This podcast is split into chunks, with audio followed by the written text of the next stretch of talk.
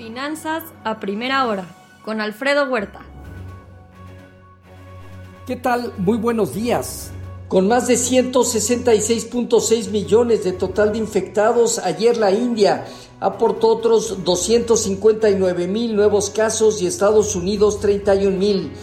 Ya son 1.601 millones de dosis aplicadas en el mundo. Estados Unidos alcanza los 280 millones de dosis, aunque su promedio permanece ligeramente abajo de 1.8 millones de dosis diarias.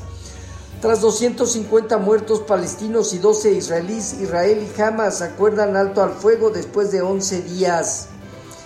Por otro lado, también el Parlamento de la Unión Europea declaró congelada la ratificación del, del tratado con China una postura ruda y radical después de que China sancionó a cinco eurodiputados. Por otro lado, el gobierno de Estados Unidos propone una tasa impositiva corporativa mínima global del 15% o más. Asimismo, también el Departamento del Tesoro propone que las transferencias de criptomonedas eh, estén eh, por arriba de los 10 mil dólares sean reportados al servicio de impuestos. Jerome Powell y la Fed avanzan en el eh, trabajo sobre el dólar digital futuro. Bancos de Estados Unidos se enfrentarán a la divulgación del riesgo climático de acuerdo a la administración de Joe Biden.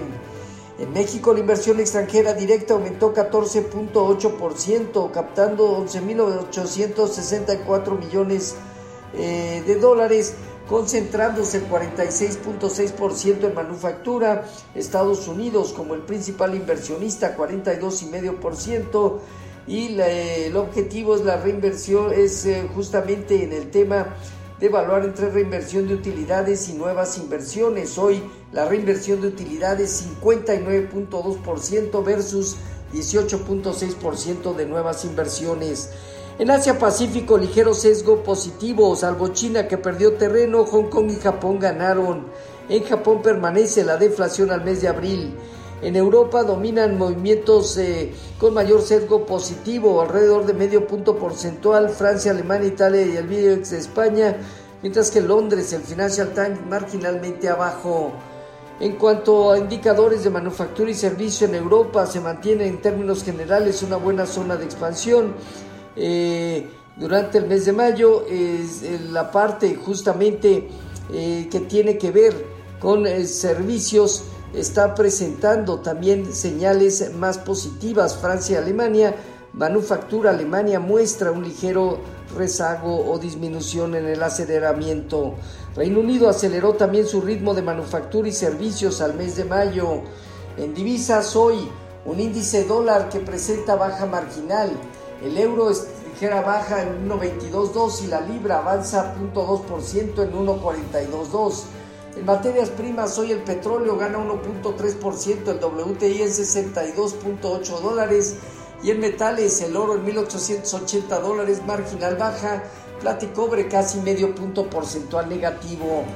Ayer se dieron cierres positivos en los mercados en Estados Unidos intentando recuperar eh, el balance semanal que es negativo todavía en el Dow Jones y Standard Poor's, no así el Nasdaq que ya trae saldo positivo. Por otro lado, el dólar eh, perdió terreno en la curva de bonos del Tesoro, se demandó, eh, aumenta la el sector de tecnología, comunicaciones e inmobiliario.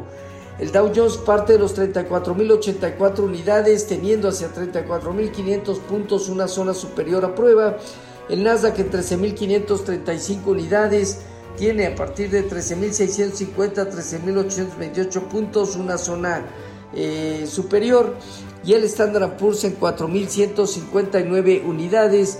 Tiene justamente alrededor de 4.188 4.200 eh, puntos. Una resistencia a prueba. El rendimiento del bono a 10 años disminuyó 4 puntos base a niveles de 1.63 Hoy el informativo está marginalmente abajo de ese nivel. En cuanto a la parte ligada al bono a 10 años, este básicamente se mantiene dentro de cierta lateralidad. Habrá que esperar si da rompimiento a niveles de 1,70, 1,76 al alza y en la parte baja cercana a 1,60.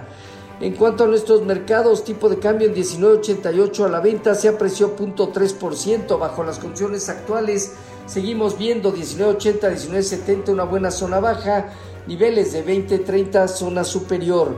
Papel gubernamental y bancario 4.13 y 4.17 respectivamente, latía 28 días en 4.27. El índice de precios y cotizaciones se ubicó en 49.907 unidades, aumentando el 1.06% con una operación arriba del promedio diario. El principal indicador eh, tiene a prueba estos 50.124 puntos importantes y relevantes la superación implicaría 52 o un poco más adelante hasta 55 mil puntos, dejando 48 mil 300 unidades como zona baja crítica. En cuanto a la tasa riesgo, País de México en 195 puntos. Hoy el market de manufactura y servicios al mes de mayo, venta de casas existentes abril, el conteo de tipo de postpetroleros, el Baker Hodge y posiciones netas no comerciales de materias primas, divisas y bolsas. Los eh, futuros se mantienen cercanos al 0.4% de alza de nuestro tipo de cambio 19.90. 0.2% arriba. Así, lo más importante que se hasta ahorita ligado a mercados financieros.